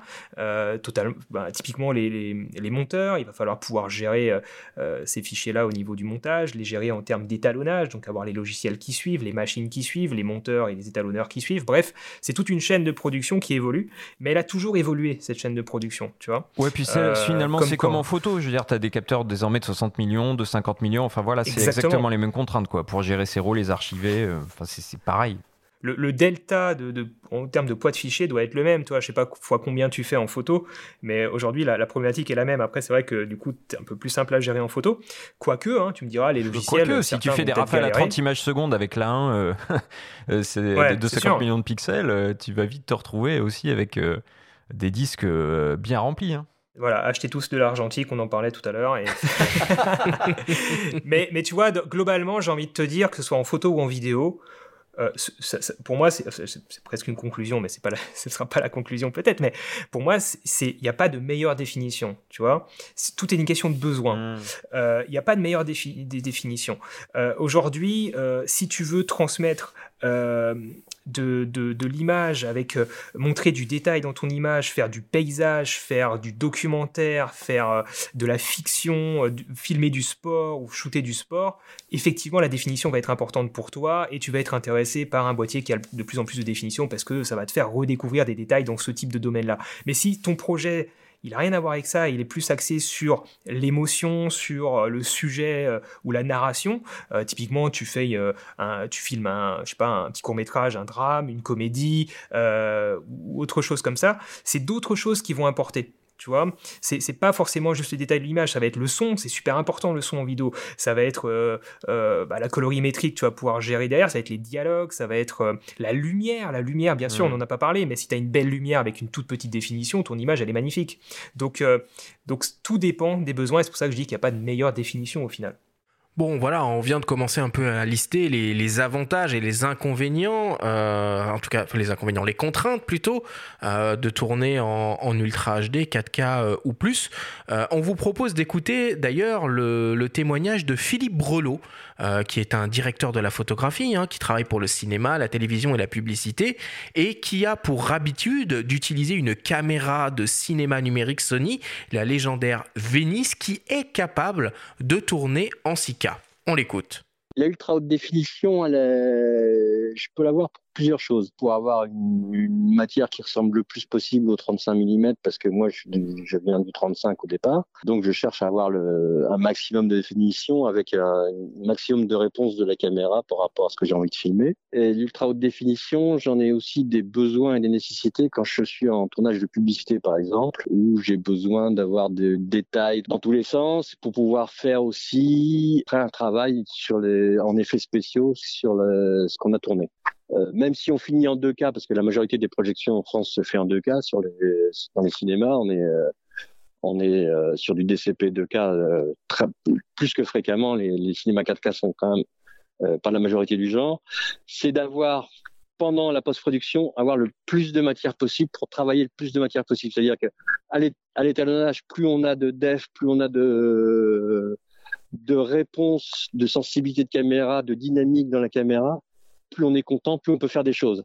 Alors, les réserves, je les mets dans ma pratique du métier, qui est de chef opérateur plutôt de fiction. Plus je monte dans la définition, plus j'ai des effets de, d'image dont je ne veux pas forcément. Je perds des douceurs, je perds des euh, veloutés, des modelés. La contrepartie de ces caméras très définies, c'est que je suis obligé très souvent de casser cette définition par un filtrage tous ces filtres qui sont des filtres de diffusion pour casser cette définition. Et, très souvent, moi d'avoir des gros gros budgets, euh, très souvent la production en, en, en 6K, c'est un peu le bout du monde. Euh, en coût de production, oui, on a des coûts de production qui sont les optiques. On va mettre devant. Qui dit caméra, grand capteur, grand format, euh, ultra ultra haute définition avec capteur 6K, dit optique qui va avec. Et toutes les optiques ne le font pas. Et le coût de l'optique, c'est euh, équivalent ou supérieur au coût de la caméra. L'autre contrepartie, qui est, qui est pas la plus saillante au niveau, au niveau budget, mais sur un long métrage, ça le devient, c'est en effet c'est le stockage, c'est-à-dire que si on fait des backups et, et ou envoyer par serveur ou des choses comme ça, d'un seul coup, on prend des coups dans tous les sens. chaque fois qu'on a un avantage, on a forcément des inconvénients d'un autre côté. Quand on a le 6K, on a les on a un gros avantage, c'est qu'on peut cropper dans l'image comme on a envie. On a des, moi j'ai des réalisateurs qui aiment bien cropper dans les images. Par contre, on a une lourdeur de l'image qui va être euh, X, on a un coût à l'image qui va être X aussi. Et la course au cas, euh, comme peuvent les envisager les Japonais, c'est-à-dire monter à 10K et des choses comme ça. Ouais, mais est-ce que moi je l'utilise? Pas sûr. Est-ce que comme on va tourner en plateau virtuel de plus en plus souvent, est-ce que ça va suivre? Pas sûr non plus. Est-ce qu'on va pas choper des défauts dans le 10K Pas sûr. Est-ce que les décors, où on a de moins en moins de budget pour avoir des décors, est-ce que ça va pas se voir sur le 10K, toutes les saloperies? Est-ce qu'on va pas passer plus de temps à faire des retouches comme pour les, les pots? Pas sûr. Donc on le voit, hein, Philippe, euh, il aborde euh, des contraintes très très terre à terre hein, qu'on a un, tout petit peu euh, évoquées, notamment au niveau de la gestion des, fichiers, de leur poids, du stockage, de la sécurisation des rushs sur sur le tournage. de ton côté, Olivier, comment ça se passe toi sur tes sur tes tournages? Est-ce que tu as des est-ce que tu as des backups? Quel type de carte tu utilises Je sais pas, peut-être un enregistreur externe? Comment tu comment tu fonctionnes? Ça, ça, dépend des caméras avec lesquelles je tourne. après, il a totalement raison là sur, sur plein de points, effectivement. Hein. Bon, de mon côté, tu vois, euh, je tourne très rarement en 6K. Euh, je tourne en 6K sur, sur une Blackmagic euh, Pocket 6K Pro, sur des pubs essentiellement. Euh, pour, euh, pour diverses raisons, mais surtout aussi parce que je vais retrouver une ergonomie de caméra de cinéma avec des optiques ciné. Effectivement, les optiques vont être très importantes derrière. Hein. Euh, et en termes de stockage, sur ce type de caméra, je vais être en SSD direct, en USB-C, SSD, donc stockage externe. en interne, tu pourrais le faire, mais euh, mais en termes de, rapidité, c'est vrai qu'aujourd'hui, par exemple, sur la 7S3 que j'utilise euh, majoritairement, euh, Sony nous propose des, cartes CF Express type A qui, vont, qui, sont, qui sont très rapides, 300 mégabits par seconde à l'écriture, si pas plus maintenant, j'ai pas suivi les dernières actus, mais, mais c'est largement suffisant si tu veux, donc c'est ce type de carte que je vais utiliser, ou même en SD, hein, on a des SD qui, ont des... Elles ont le même format que les cartes SD, on peut le préciser, c'est-à-dire que c'est les mêmes emplacement que pour les SD, mais on peut y greffer des CF Express type A. Mais elles sont beaucoup plus rapides, effectivement. Et au-delà, tu sais, on parle beaucoup là, de définition, finalement, de 4K, de 8K, de 6K, etc. Mais il y a quand même un critère qui est hyper important qu'on n'a pas du tout abordé pour l'instant, c'est la cadence. Mhm. C'est-à-dire qu'il y a beaucoup de, boîtiers à l'heure actuelle qui, qui sont capables de tourner en 4K, majoritairement Ultra HD, mais il y en a peu finalement qui permettent de tourner à plus de 25 images secondes, enfin système PAL, donc d'aller à 50 images secondes. Et ça, c'est quand même important. Et il y en a qui sont désormais capables de faire du 100 images secondes aussi, mais à, quel point c'est important finalement la cadence? On va dire que c'est les deux batailles euh, des dernières années. Hein. Euh, c'est euh, effectivement la définition et surtout la définition, comme tu viens de le dire, en rapport avec un nombre d'images par seconde. donc être capable aujourd'hui de filmer à 100-120 images par seconde en Ultra HD, c'est une... ouais, c'est un c'est une, ça, Ouais, c'est quelque chose qu'on attendait en tant que vidéaste, si tu veux. Ça a été un nouveau souffle pour beaucoup de personnes, euh, surtout sur un capteur plein format comme ça. Euh, ça Mais pourquoi? Pourquoi, pourquoi tel point concrètement, tu vois? le, ralenti va nous permettre, dans certaines productions, de mettre en avant certaines choses. C'est toujours cette question de montrer au spectateur des choses qu'il n'a pas l'habitude de voir, même si des ralentis, on en voit un petit peu partout. Euh, pouvoir effectivement un petit peu ralentir le temps, c'est et, de façon très qualitative, ça peut que être bénéfique. si, ouais, si, tu veux, si tu veux faire des ralentis euh, quand tu fais de l'animalier, quand tu fais du sport, quand tu fais ce genre, quand tu veux filmer ce genre de, choses ou pour partager des émotions sur un, euh, sur un, en, tu vois, en événementiel, euh, en, vidéo de mariage par exemple, intégrer des ralentis, ça ajoute tout de suite beaucoup d'émotions. Euh, bon, faut pas en abuser non plus, sinon c'est très ennuyeux. Mais pouvoir le faire du coup en très très euh, en ultra haute définition avec une bonne qualité derrière en termes de compression et d'échantillonnage des couleurs, euh, pour les vidéastes indépendants que, que nous sommes, c'est épanouissant d'un point de vue personnel. On va pas se mentir, hein, c'est très égoïste aussi. Hein, ça, ça, nous fait kiffer, hein, tout simplement, de, pouvoir faire ça. Et en termes de, de qualité de projet derrière qu'on va pouvoir proposer à nos clients, tous les clients vont pas le voir. Ça on va pas se mentir, ça a toujours été pareil. Que ce soit en photo ou en vidéo, il y a des clients clients qui vont pas forcément être sensibles, mais pour d'autres, pour d'autres clients, ça va être potentiellement important. moi, dans l'industrie, j'ai pu livrer là, grâce à la CTS3, des, des, des, vidéos de ralenti en ralenti sur des machines industrielles, et mon client avait jamais eu ça avant. Ils n'avaient jamais eu des ralentis déjà dans leurs vidéos et en plus en ultra haute définition, donc ils étaient ravis. Donc ça permet de se différencier aussi. Et ça veut dire que si tu avais le choix entre un boîtier qui tourne en 1080p à 100 images secondes et un autre qui fait de la 4K 25 images secondes, tu irais sur le 100 Potentiellement aujourd'hui oui, puisque la, Full HD n'est toujours pas, euh, elle pas désuète, hein, elle est encore vachement utilisée, on l'a dit. Euh, donc je pense que je privilégierais euh, effectivement la, possibilité de faire des ralentis. à savoir que, je l'ai déjà fait plein de fois. Hein, si tu veux upscaler, donc agrandir une, image Full HD pour la passer en, en Ultra HD la diffuser en Ultra HD, c'est pas forcément choquant. Euh, selon ce que tu filmes. Ah ouais. Euh, si tu vas filmer un paysage avec plein de détails, comme je disais tout à l'heure, forcément, si tu enchaînes un plan Ultra HD avec un plan Full HD agrandi, ça va choquer. Par contre, si tu enchaînes un plan Ultra HD avec plein de détails euh, et que tu enchaînes ce plan avec un plan Full HD d'émotion, typiquement un visage, quelqu'un qui pleure, qui sourit, un oiseau qui s'envole, c'est beaucoup moins choquant puisque tu attires l'œil du spectateur sur autre chose, sur une narration, sur un sujet. Et tout est une question comme ça de de un petit peu de, ouais toi tu essaies un peu de jongler essaies un petit peu de feinter pour essayer de d'utiliser à bon escient chaque euh, chaque définition et chaque euh, euh, framerate au niveau de la post-production, un peu, euh, bon, alors il y a évidemment plein d'étapes hein, qui interviennent euh, à ce moment-là. Donc, on a le dérochage, on a le pré-montage, le montage, l'étalonnage, les effets spéciaux et l'export euh, pour, pour le final. Comment tu, tu fonctionnes avec ces, avec ces gros fichiers? Est-ce que tu utilises ce qu'on appelle des, des proxys?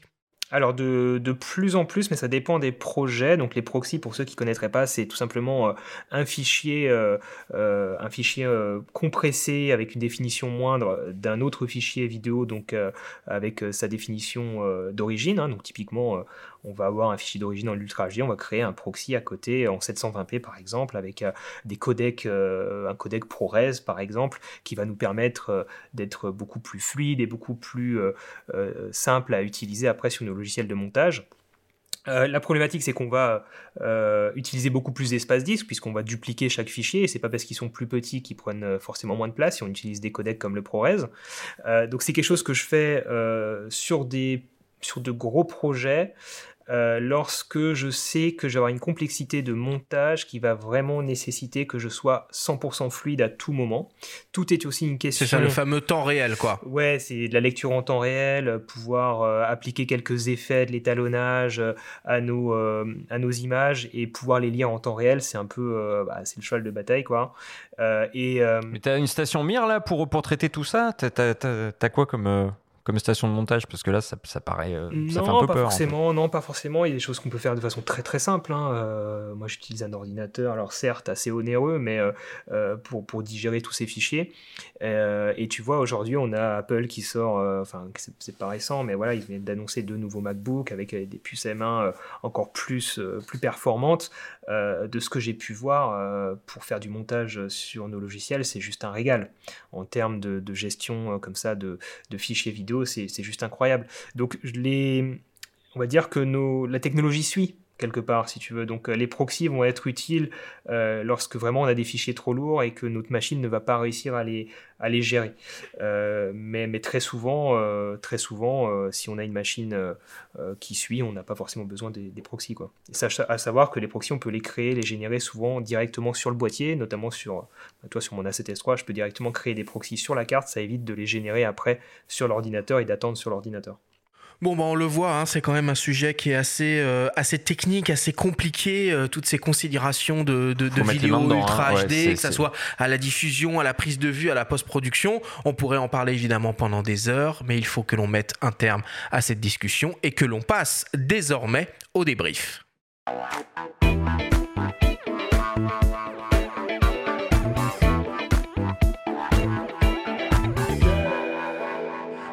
Toujours avec Olivier Schmidt pour parler ultra haute définition en vidéo. Olivier, si on devait essayer de résumer et de synthétiser tout ce qu'on s'est dit pendant cette émission, qu'est-ce qu'il faudrait retenir? Alors, je pense qu'il faudra retenir l'essentiel, forcément, c'est qu'il n'y a pas de meilleure définition. Tout dépend de votre projet, effectivement du support de diffusion, mais d'une façon générale, mon conseil, ce serait quand même d'utiliser les pleines performances du matériel que vous avez acheté pour le rentabiliser forcément pour être future-proof, donc préparer l'avenir en termes de captation, quitte à diffuser aujourd'hui dans des, euh, définitions moindres si vous le souhaitez. Euh, et euh, bien sûr, surtout de toujours axer vos productions vidéo autour d'un sujet, d'une histoire, d'une narration, puisque ça reste l'essentiel, de ne pas se focaliser forcément sur les avancées technologiques en termes de nombre de pixels, mais aussi penser à la lumière, à l'audio et, euh, je viens de le dire, à la narration, à ce que vous filmez, et tout dépendra de ça, mais gardez en tête forcément que, que l'avenir, on ne sait pas de quoi sera fait l'avenir, sans doute de très haute définition, enfin ça ferait quasiment aucun doute, donc il faut s'y préparer. Euh, et c'est un petit peu euh, tout ce que je peux vous conseiller. Ayez conscience euh, que, ça, que ce sera le standard de demain et composez avec, tout simplement. Est-ce que tu peux nous rappeler quels sont les avantages à tourner en ultra haute définition? Les avantages, prévoir l'avenir, je viens de le dire moins de bruit généralement dans son image, on va réussir à capter sans doute plus de lumière, plus de détails forcément, donc on va pouvoir euh, avoir plus de liberté en post-traitement en termes de recadrage, de réalisation de panoramique, de stabilisation potentielle de l'image si on a une vitesse d'obturation euh, assez conséquente, on va pouvoir euh, faire du tracking aussi pour les gens un petit peu plus techniques, pouvoir placer des objets dans son image, faire des effets spéciaux plus facilement, donc ça ne concernera pas tout le monde, mais en tout cas c'est un avantage. On aura souvent une meilleure prise en charge des couleurs, de la profondeur des, couleurs. Euh, voilà, globalement. Puis, et puis on n'en a pas parlé, mais euh, pour les photographes qui nous écoutent, euh, certains réalisateurs, certaines personnes aiment bien tirer des images fixes aussi, des vidéos très haute définition. Et c'est vrai que ça, forcément, sur une image ultra HD, 6K, 8K, 12K, ça devient un bonheur. On n'a plus besoin forcément de faire en plus des photos dans certaines situations, bien sûr. Ouais, ça, ça fait un peu flipper les photographes euh, d'action ou sportifs. Hein. Peut-être que sur un 100 mètres, on pourra juste filmer la séquence en 8K, extraire des images et voilà. Mais enfin, ça, c'est un tout autre sujet. Il y a un point qu'a abordé Philippe Brelot, euh, qu'on a écouté durant l'émission. Il parlait aussi de filtres qu'il utilise pour atténuer la netteté, tellement il a des images piquées quand il est en 6K. Ça, c'est quand même, c'est quand même marrant, quoi. C'est-à-dire que finalement, on cherche à avoir l'ultra haute définition, puis finalement, on se rend compte que les images sont tellement détaillées qu'il nous faut des images plus, plus Quel drôle de paradoxe. C'est marrant quand même. Écoute, je pense qu'il serait d'accord avec ce que je vais dire, je... mais je pense qu'on avait déjà le souci en Full HD. Si tu veux, la problématique, elle est pas, elle était moindre effectivement. La problématique, mais derrière, c'est plus le rendu d'un capteur numérique euh, qui pose problème. C'est toujours une image euh, très piquée euh, qu'on va obtenir. Euh, et, c'est vrai qu'utiliser donc un fil de diffusion, c'est quelque chose que je fais aussi par exemple en 6K ou même sur, sur la 7S3 en Ultra HD. Euh, ça permet d'adoucir, mais et se rapprocher un petit peu de ce qu'on ce qu'on pouvait avoir en analogique en fait. Euh, donc donc c'est vrai que certaines personnes, certains vidéastes, certains réalisateurs vont peut-être vouloir filmer en Full HD pour justement avoir plus un peu de cet aspect un peu plus granuleux dans l'image. Euh, c'est vrai, c'est euh, c'est vrai que ça se remarque et donc avoir ce type de filtre, ça peut c'est souvent assez indispensable pour se rapprocher de, de ce qu'on appelle un look cinéma en fait. Hein. Ce qu'on voit au cinéma, les réalisateurs utilisent mmh. souvent ce type de, de filtre. On, on voit souvent cette problématique aussi les images de drones. Hein. Euh, typiquement, les, drones, bon, les, plus connus, les DJI, on a souvent une image très piquée. Euh, c'est dû au fait qu'il y a un post-traitement interne qui est, appliqué pour essayer de rendre l'image flatteuse, donc avec pas mal de netteté en, ajouté en post-traitement en interne dans le boîtier. Euh, mais effectivement, c'est pas forcément très agréable à regarder au final. Quoi.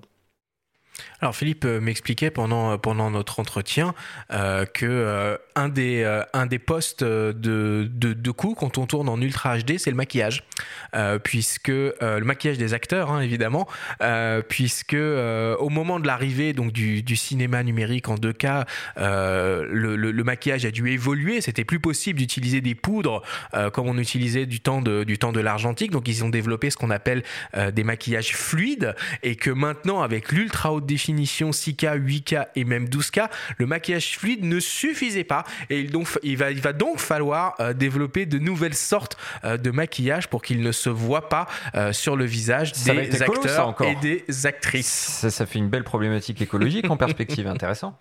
Olivier, quelles sont les contraintes à tourner en ultra haute définition? Les contraintes, ben, le, la taille de fichier, le coût hein, global, donc tu viens de parler d'un autre aspect que, que je ne que je rencontre pas, enfin que je ne connais pas de mon côté, mais effectivement ça fait sens. Euh, la problématique du stockage forcément, on parlait aussi euh, euh, brièvement du, coût potentiel des assurances pour le matériel, des compétences aussi pour la gestion des fichiers derrière au niveau des monteurs et, des étalonneurs. donc voilà, c'est plus la nécessité aussi, on a, on a parlé des proxys, la nécessité potentielle de travailler avec des proxys, donc des tailles de fichiers un petit peu réduites en parallèle pour pouvoir mieux gérer les fichiers d'origine. Donc voilà, plutôt des problématiques liées euh, aux technologies euh, d'aujourd'hui euh, qui vont évoluer petit à petit, qui évoluent tous les mois en fait au final et qui seront peut-être plus enfin qui seront des problématiques permanentes mais avec avec aussi une évolution permanente. C'est-à-dire que les problématiques qu'on a aujourd'hui pour gérer l'ultra H et de la 6K seront des problématiques dans quelques années pour gérer de la 8K et de la 12K mais et on arrivera peut-être dans, dans 5 10 ans à gérer très bien de la 6K mais plus de la, mais pas encore de la 12K je le vois plutôt comme ça Selon toi, quelle est la définition ou le, mode d'enregistrement euh, idéal à l'heure actuelle avec euh, le, meilleur équilibre entre avantages et contraintes? Et si tu peux préciser, pardon, on n'en a pas parlé, si tu peux préciser aussi euh, les compressions, les débits? Ou tu vois, est-ce qu'il faut euh, tourner en 4.2.0, 8 euh, bits? Est-ce qu'il faut vraiment privilégier le 4.2.2 10 bits? c'est, Tu peux en dire un mot peut-être Ouais, bien sûr. Alors ça devient tout de suite très technique. Je pense pas qu'on ait le temps de, d'expliquer ce que c'est, mais en gros, c'est le taux de compression de son image et aussi l'échantillonnage des couleurs en, avec ce qu'on appelle des bits, hein, 10 bits, 12 bits, 8 bits, etc. Euh, de toute façon, c'est pas tant nous qu'allons choisir, c'est plus notre boîtier, le boîtier qu'on a entre les mains qui va nous poser des limites. Quoi. Et comme je disais tout à l'heure, je suis plutôt partisan d'utiliser euh, les, les, pleines performances de ce qu'on a acheté pour, euh, pour, pour, aussi rentabiliser notre achat. Donc, et puis, qui peut le plus, peut le moins, tu vois, c'est un peu aussi ma conclusion quelque part. Euh, donc, euh, aujourd'hui, si vous avez un, boîtier qui filme en Ultra HD, on a tous des smartphones aujourd'hui, quasiment tous des smartphones qui, sont capables de filmer en Ultra HD. Alors, certes, l'image est, est, compressée, on a un tout petit capteur, etc., etc., mais ça reste quelque part de l'Ultra HD. Donc, autant filmer en Ultra HD quand vous pouvez le faire. Aujourd'hui, en 2021, c'est quand même mon conseil. Tout le monde ne sera pas forcément d'accord. Hein, c'est ma façon de voir les choses. Euh, mais je dirais, voilà, euh, aujourd'hui, l'Ultra HD, pour moi, c'est quasiment déjà le, nouveau standard, autant l'utiliser. Le stockage n'est plus forcément un énorme souci en Ultra HD, la diffusion non plus, euh, on est tous fibrés, on peut même, on pourra bientôt faire tous des lives en Ultra HD, bref, je pense que je pense qu'on peut se le permettre. Euh, je pense qu'on peut se le permettre. Et si vous voulez faire des ralentis et que vous ne pouvez pas le faire en Ultra HD, faites vos ralentis en Full HD. Potentiellement diffusez-les comme ça sur les réseaux sociaux, ce sera très bien, largement suffisant vu les compressions qu'appliquent les réseaux sociaux. Mais si vous voulez faire un petit court métrage et upscaler cette Full HD en Ultra HD, c'est pas grave non plus, vous pouvez vous le permettre. Merci beaucoup Olivier pour toutes ces explications. Merci à vous.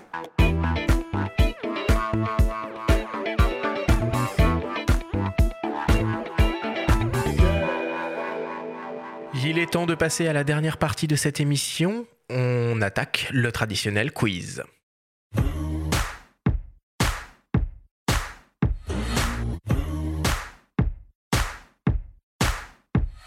Le principe du quiz est très simple. Nous avons reçu des questions de la part de nos auditeurs qui le t'ont posé via notre compte Instagram en lien ou non avec le sujet de l'émission. Nous en avons sélectionné quelques-unes et tu vas avoir seulement 30 secondes et pas une de plus pour tenter d'y répondre le plus clairement possible. Olivier, est-ce que tu as bien compris la consigne? Yes, go.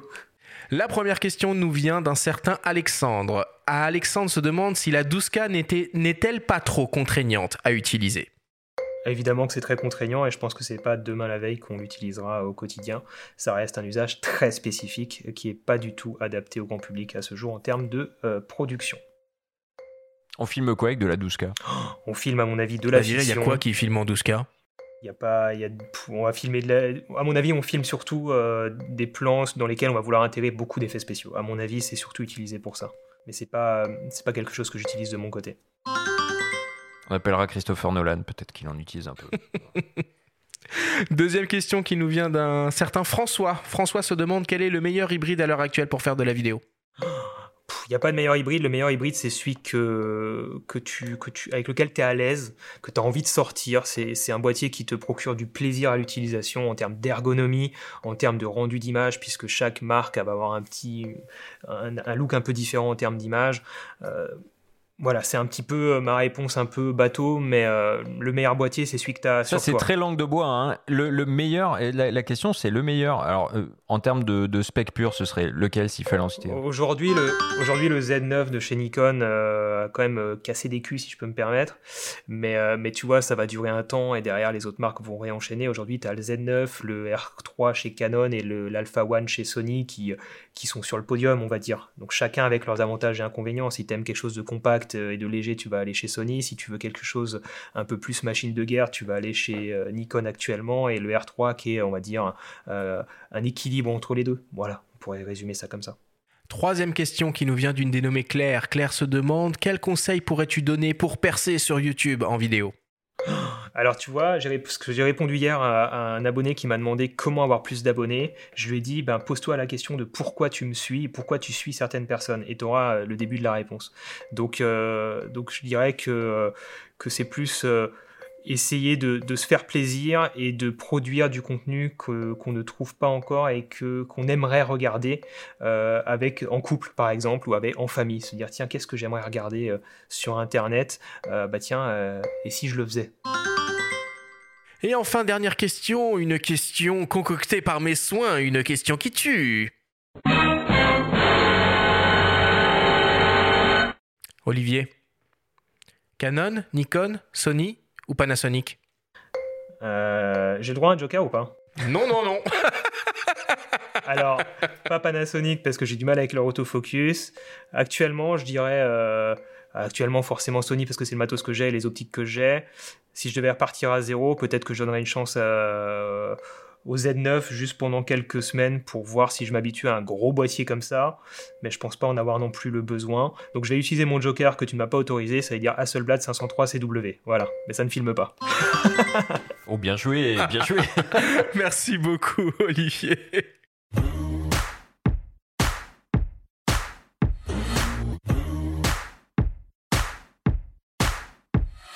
Nous voilà désormais à la fin de cette émission. Olivier, écoute, c'est toujours un plaisir de t'avoir, euh, de t'avoir à nos micros. Euh, tu es passionnant, passionné. Euh, tu es très pédagogue. On te remercie infiniment de te prêter à cet exercice depuis le lancement de ce, de ce podcast. Merci beaucoup pour l'invitation. Merci beaucoup de penser à moi. Olivier, quelle est ton actualité en ce moment? Alors l'actualité, tu en as parlé rapidement en introduction. Je suis en plein travail de mon nouveau programme de formation en ligne, donc s'appelle l'Académie des créateurs, qui sera disponible dans les mois qui viennent avec tout un programme très complet que ce soit en photo et vidéo, avec euh, d'autres formateurs que moi aussi, histoire d'apporter euh, euh, beaucoup, de, beaucoup de notions et de savoir dans plein de domaines pour les créateurs en tout genre. mon podcast Secret Créateur qui est censé aussi un petit peu reprendre vie ces prochains mois, je l'espère.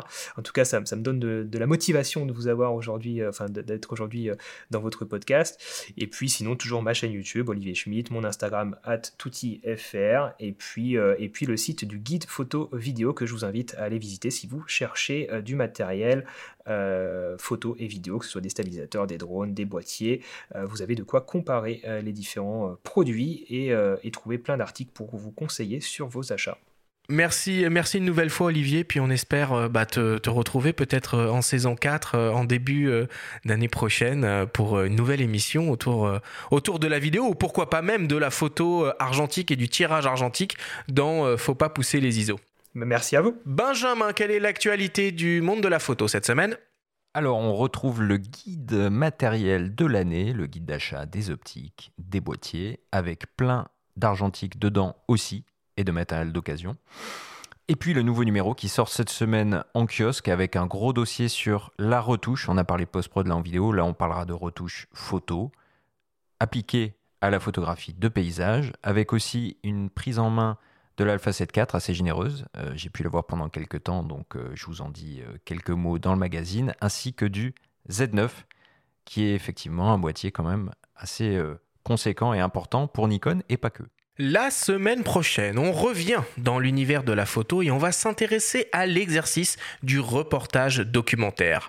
Nous aurons le plaisir de recevoir à nos micros la photographe Florence Joubert et le photographe Jean-Christophe Bécher qui vont vous donner de précieux conseils pour concevoir, écrire et réaliser un reportage photographique documentaire. Merci à tous de nous avoir écoutés, prenez soin de vous et à la semaine prochaine.